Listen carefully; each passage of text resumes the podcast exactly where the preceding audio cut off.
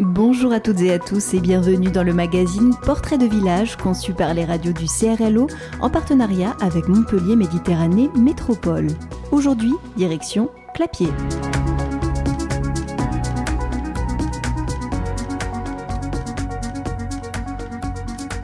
Située aux abords de Montpellier, Clapier fait partie des 31 communes qui composent la métropole. Elle a pour proche voisine Montferrier, Castelnau ou encore Jacou et compte environ 5500 habitants. D'un point de vue étymologique, Clapier c'est la contraction entre le clapas et la pierre, ce qui fait qu'en occitan, Clapier signifie amas de rocher. Sa particularité, c'est son côté sauvage et surtout son taux de chlorophylle. Clapier a su préserver sa pinède et milite pour la protection des zones boisées. À Clapier, on compte 122 hectares de forêt communale, plus des espaces de garrigues et des parcelles de vignes. Une commune où l'on vit en harmonie avec la nature et qui, selon son premier édile Éric Pinceau, est en quelque sorte le temple du vivre ensemble. Clapier est un charmant village. Alors j'insiste effectivement sur le terme village, même si aujourd'hui euh, on devrait plutôt dire petite ville. Mais moi je, suis très attaché à cet esprit village puisque j'ai eu l'énorme chance de grâce à mes parents, de m'y installer à l'âge de 4 ans et donc d'y grandir. Qu'est-ce qui caractérise euh, ces habitants et ces Clapier? C'est un art de vivre ensemble qui a été cultivé par mon prédécesseur, Pierre Morel, qui a été maire pendant 31 ans et que j'essaye de poursuivre modestement depuis 2014, date de mon élection. Donc nous avons effectivement à Clapier un environnement, vous l'avez bien décrit, 30% de la commune est boisée, ce qui est considérable, c'est ce qu'on on, on, dit souvent que Clapier est le poumon vert de la métropole. Et, beaucoup de Montpellieriens ont pris pour habitude de s'y promener, de d'y faire du footing, de s'y détendre. Et nous avons effectivement réussi, avec une, une, augmentation progressive de la population, à intégrer les gens. Donc ce n'est pas un village dortoir. C'est ça qui est particulier, effectivement. C'est un village où il se passe beaucoup de choses. Un village qui a longtemps vécu en vase clos, car attaché à son indépendance.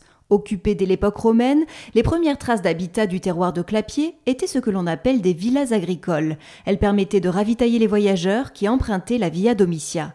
C'est en 1127 que les premiers textes font référence à un village inféodé qui fonctionnait, semble-t-il, avec une certaine autonomie, comme nous l'a confié l'historien et fondateur de l'association Occitan à Clapier, Étienne Hamel. Et donc ici, très longtemps, euh, les paysans se sont considérés non pas comme des serfs, mais comme des hommes libres et dépendant pas d'un seigneur.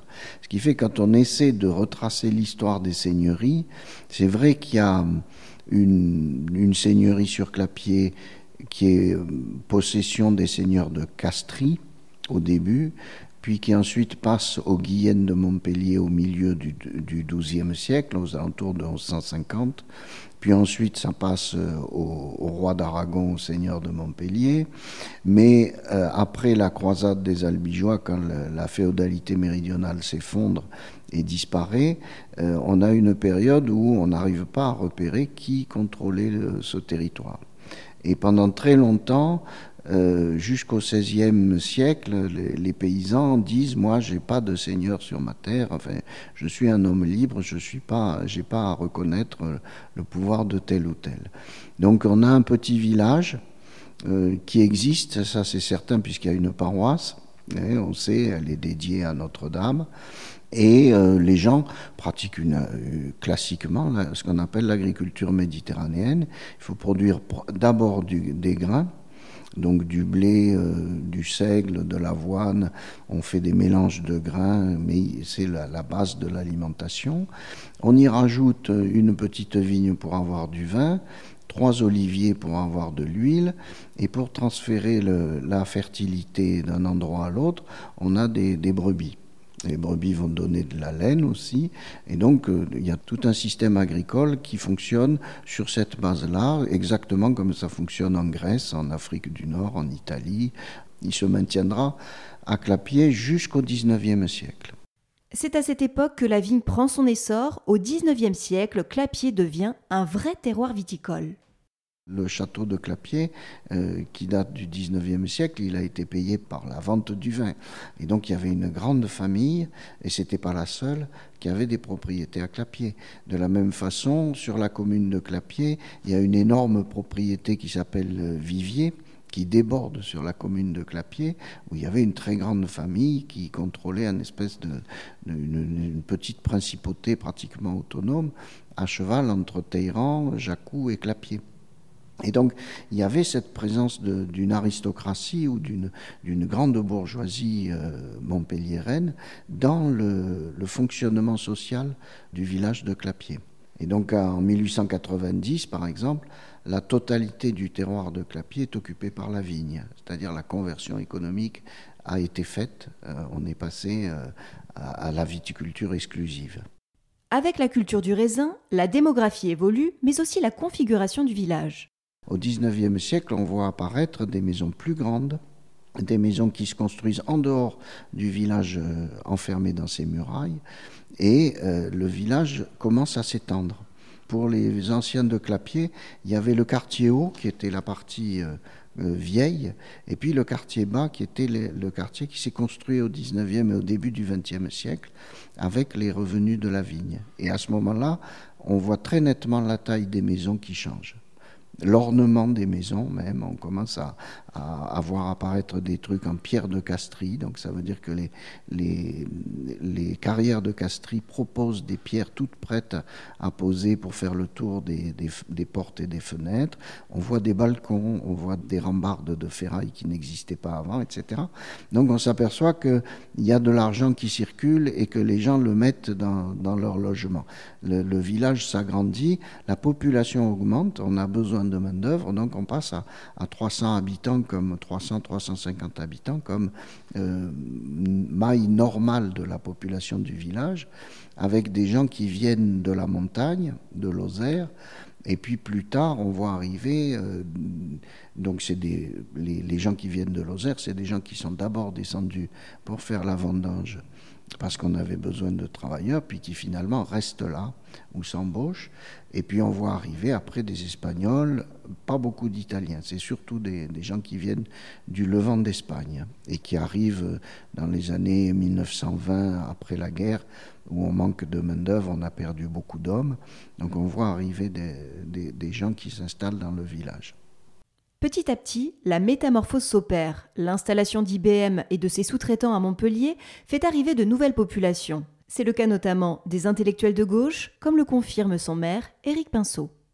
Oui, ce que vous dites est, très vrai, puisque je, suis moi-même euh, un enfant de Clapier. Mes parents ont acheté leur maison en 1969.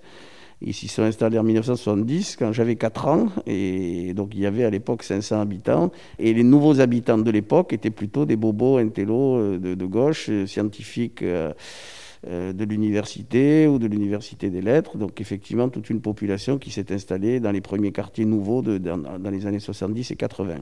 Aujourd'hui, nous avons une mixité sociale un peu plus forte, ce qui est d'ailleurs souhaitable, puisque nous avons une quinzaine de pourcents de logements sociaux qui ont été construits au fil des années avec un souci constant de l'intégration, donc euh, cette mixité qui arrive, et nous avons du foncier qui est quand même très, très cher aujourd'hui.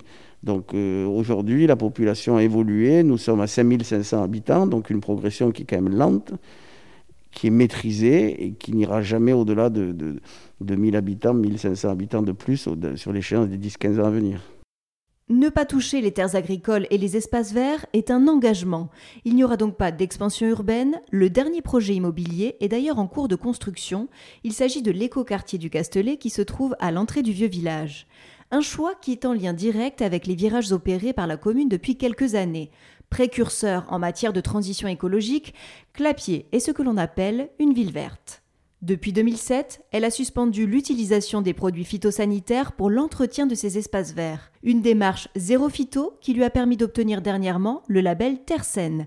Et pour changer sa façon de faire, Clapier a établi un diagnostic. Les explications avec Thierry Noël, qui est l'adjoint délégué à la transition écologique et à l'environnement. Nous avons entrepris ce qu'on appelle un bilan carbone, c'est-à-dire évaluer tout ce qu'une activité de mairie euh, sous le prisme du climat. Évidemment, on pense toujours à l'énergie, on pense toujours à la consommation, à l'économie d'énergie, mais il n'y a pas que ça.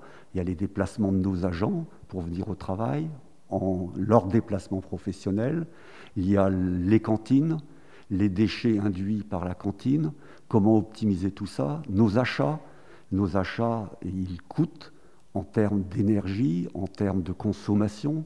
Donc Comment améliorer tout ça? Sur ce mandat-ci, on est en train de finaliser ce type de diagnostic afin ensuite d'en tirer des leçons et de dire c'est sur ce chapitre-là qu'il faut mettre le paquet. Par exemple, on sait maintenant que on a quelques bâtiments qui sont très énergivores et que si on change notre façon de chauffer ou d'isoler ces bâtiments-là, entre guillemets, peu d'efforts, on peut avoir un fort effet sur nos émissions de gaz à effet de serre. Donc c'est quelque chose d'extrêmement important.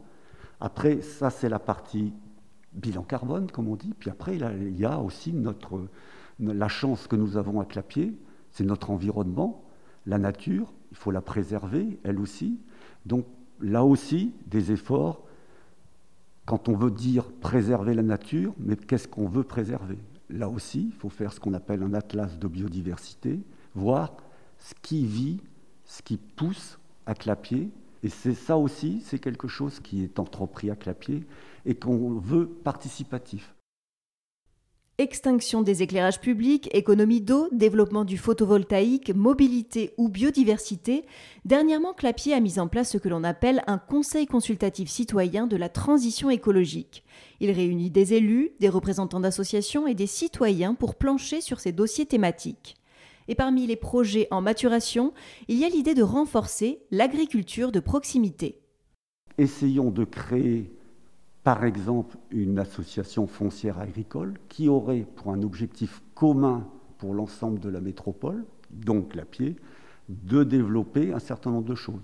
Pour Clapier, on a beaucoup de bois, ce serait plus sans doute de l'agropastoralisme plutôt, c'est-à-dire de mettre des moutons, par exemple, qui nous permettraient de préserver nos sous-bois et donc de lutter plus facilement contre les incendies.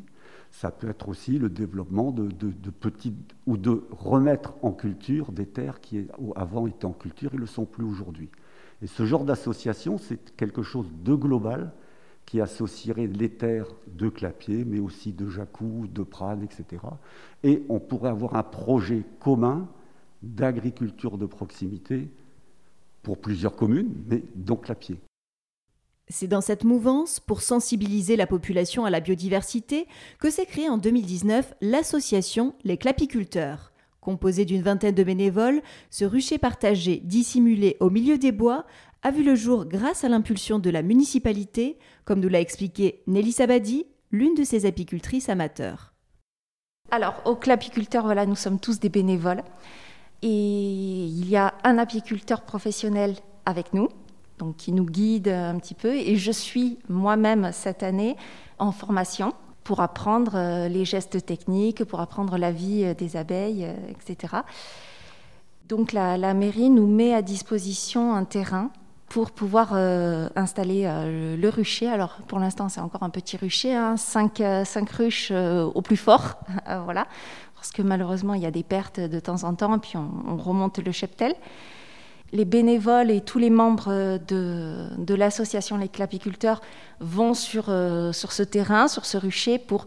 Bah, le premier geste, c'est évidemment euh, soigner les abeilles, euh, regarder un petit peu comment elles vivent, comment elles s'adaptent voilà, à leur terrain. Mais également, donc, on veille aussi à planter des plantes mellifères tout autour pour qu'elles puissent s'épanouir pleinement. on entretient le terrain. Et euh, nous, clapiculteurs, en tout cas, euh, notre but, c'est pas de produire du miel. Si on en a, bien sûr qu'on est très content et que c'est très bon et qu'on en mange. Mais euh, voilà, on va d'abord laisser la réserve pour les abeilles. Et la première année, par exemple, on n'a pas eu de miel du tout.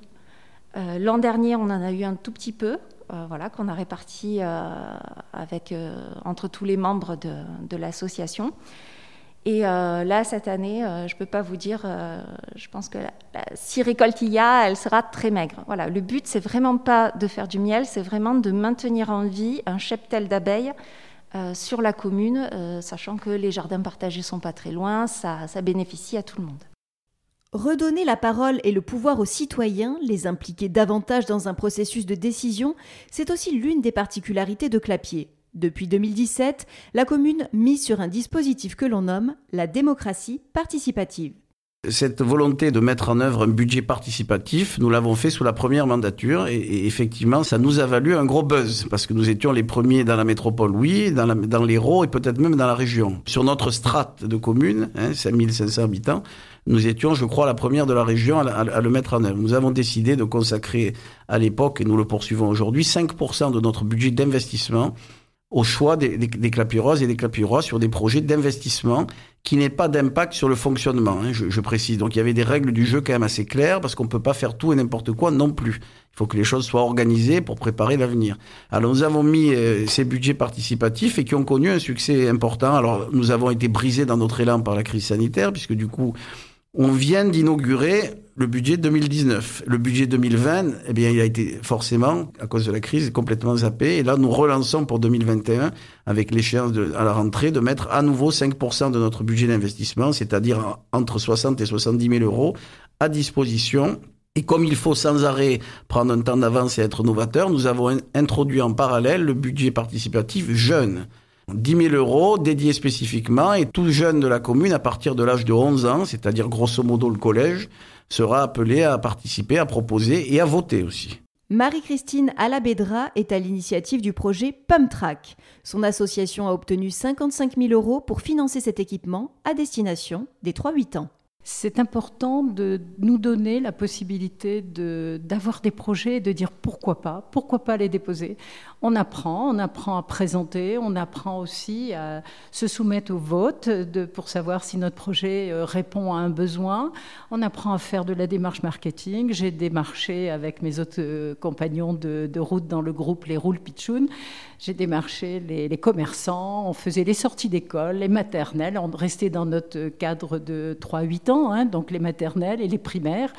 Et euh, je crois que c'est important parce qu'on prend un peu part à l'équipement, à la réponse au vivre ensemble, à la réponse aux besoins des jeunes en participant à ce projet. Et je trouve que c'est une initiative excellente. Et je crois que nous avons été la première commune en 2017 euh, à avoir cette démarche. Et puis, eh bien maintenant, on en parle tous dans nos sphères euh, amicales, familiales, pour donner d'autres idées dans d'autres communes, que ce soit dans l'Hérault ou bien ailleurs euh, dans toute la France, quoi, parce que ça vaudrait le coup. Ça a été beaucoup imité ensuite, hein, je pense, et tant mieux, tant mieux. Ça retisse du lien. Clapier est également un village qui a su séduire les artistes, mais surtout les inspirer. On ne peut pas parler de Clapier sans évoquer le peintre impressionniste Max Lennart ou encore l'une des figures majeures de la création languedocienne que fut Georges Dezeuse. Douze de leurs peintures ont été restituées sur des plaques de lave et réparties dans des lieux stratégiques du village, une sorte de musée à ciel ouvert que l'on nomme le chemin des peintres.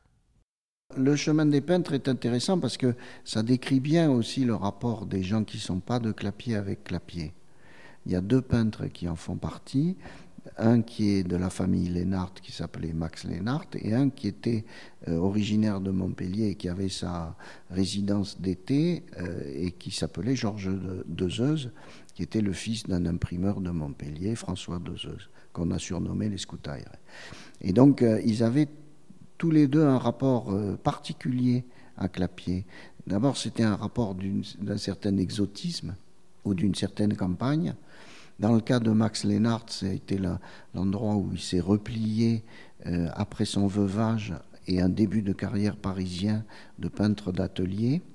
Et il a transféré, il est venu se mettre, on va dire, au vert à Clapier, ou en tranquillité, pour élever ses enfants. Et il a transbahuter cette représentation de Clapier comme un lieu retiré, un lieu tranquille, un lieu euh, où on peut se cacher d'une certaine façon. Donc euh, lui a, peint ce qu'on va appeler des, reconstitutions euh, un peu fantasmatiques de la, de la vie du village. C'est-à-dire quand on essaie de localiser ces tableaux, on s'aperçoit qu'ils sont nulle part. On ne peut pas les, les, placer dans le, terroir de Clapier. Euh, il peint suivant les techniques du peintre d'atelier, c'est-à-dire il a un sujet, puis il met un décor autour en utilisant des cyprès, des arbres, des vignes, etc. Mais c'est jamais un décor réel, il ne peint pas sur le vif. Euh, par contre, euh, l'autre, Georges Dezeuse, lui, il vient à Clapier pour peindre dehors. Donc il, reprend cette technique, il est postérieur, il reprend cette technique, je promène mon chevalet, je l'installe et je peins ce que je vois. Et euh, dans la relation avec les gens de Clapier, euh, Max Lénart y fait une chronique de la guerre de 14 en racontant ce qui se passe à Clapier. Et euh, Georges Dezeuse y fait la chanson de la, la mamette centenaire. Ils ont un rapport qui, pour l'un, est un peu d'extériorité par rapport au village, et l'autre qui est plutôt de, de, de, participation ou de complicité avec, avec les gens du village. Le chemin des peintres les décrit comme peintres, et il faut l'interpréter ou le lire pour repérer la façon des, gens qui viennent s'installer à Clapier d'être dans le village. Le, ceux qui viennent y chercher ou ce, euh, ce que le village représente, a représenté pour eux. Parmi les illustres clapiérois, on peut également citer l'homme de cinéma Jean Malige, à qui l'on doit notamment la production de feuilletons qui furent en partie tournés à Clapier, en l'occurrence Morin des Morts.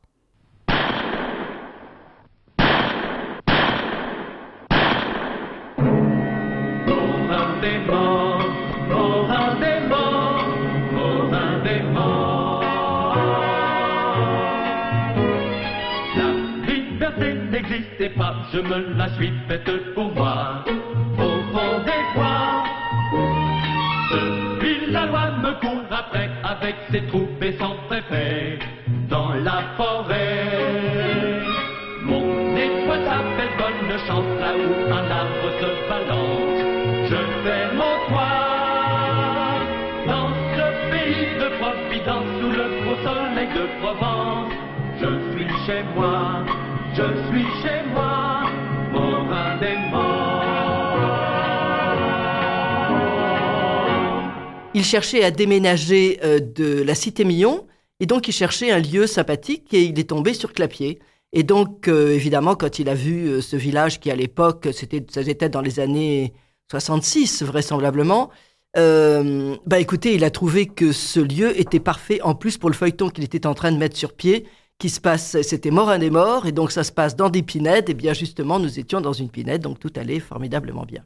Il avait même profité de ce qu'il y avait eu, c'est pas lui qui l'a fait, mais qu'il y avait, il y avait eu un, un, un incendie pour venir filmer sur les lieux parce qu'on avait besoin de plans avec un incendie euh, dans les pinèdes. Alors on n'a pas mis le feu aux pinèdes, hein, je vous rassure, mais enfin euh, bon voilà, ça faisait partie du décor. Après en revanche quand on a tourné, on a rajouté de la confiture sur les arbres qui s'enflamment, donc ça faisait évidemment un effet formidable. Voilà. Et puis il y a aussi euh, dans la ville de Clapier, plus précisément, je crois qu'il avait utilisé des hum, une chambre, notamment chambre de Morin, enfin chez l'habitant, voilà. Donc euh, oui, oui, non, il y a beaucoup de choses. Il y avait aussi la maison de Saunier avec Rélis. Oui, oui, ça, il y a eu beaucoup, beaucoup de choses qui ont été tournées à Clapier. Clapier servira également de décor pour le cinéma. C'est le cas en 1973 avec le film L'emmerdeur, réalisé par Édouard Molinaro. C'était son régisseur général, Marcel Boissonnat, qui habitait aussi Clapier, puisqu'on lui avait cédé un bout de terrain. Euh, il connaissait très bien l'équipe de notamment l'emmerdeur et donc euh, comme il connaissait justement le régisseur, ils avaient besoin de traverser un village à toute vitesse, ce fut Clapier. Donc dans l'emmerdeur, il y a un plan où vous avez Lino Ventura qui, qui a très peur dans la voiture d'un type complètement euh, démonté et qui file, qui traverse tout Clapier à une vitesse de bolide. Mais bon, on reconnaît quand même Clapier. Faut que je sois à l'hôtel du Palais dans cinq minutes.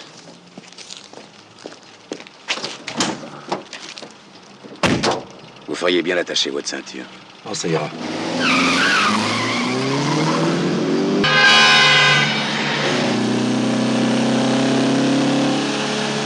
Je fais des rallyes.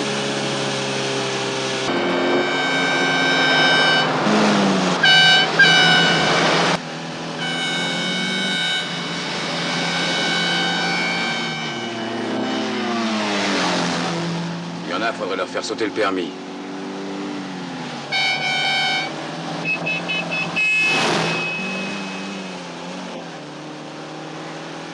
Ça va Sera dans deux minutes.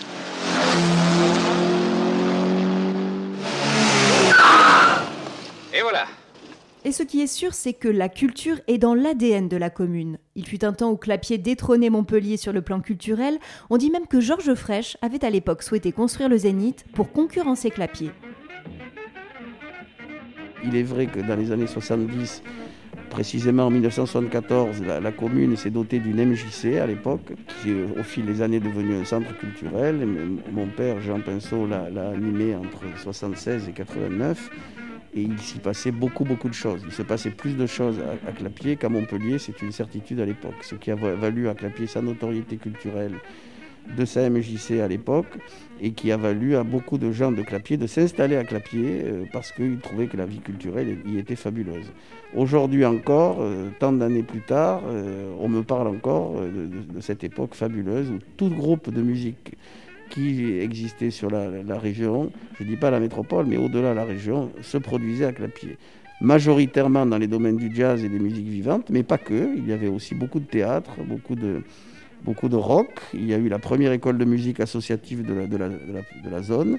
Donc tout ça, sont des faits marquants et, qui sont apportés au crédit de l'époque où, mon père euh, dirigeait la structure. Aurélie Maès est responsable de la compagnie Opus Corpus, qui est une école de théâtre basée à Clapier. On sent que la culture est vraiment très très présente. Euh, les soirs d'été, c'est très bête, mais on se balade dans les rues de Clapier, on entend au parc Lénart euh, des trompettes, on entend un petit concert, euh, on se balade, on voit une expo, il y a des, photographies qui sont exposées dans la maison des associations, on a une très belle salle de spectacle. Voilà, en fait, pour moi, Clapier, c'est un petit peu un pôle qui, qui présente une culture très très variée. En plus, en général, à Clapier, l'entrée est toujours libre, enfin, à 80% du temps.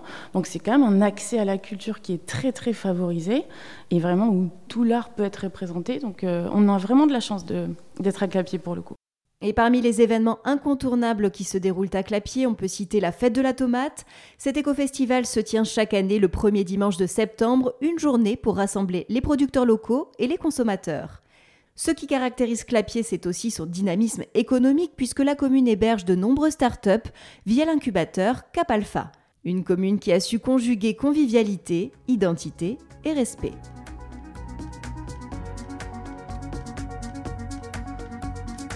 Clapier, le poumon vert de la métropole, un sujet réalisé par Radio Clapas.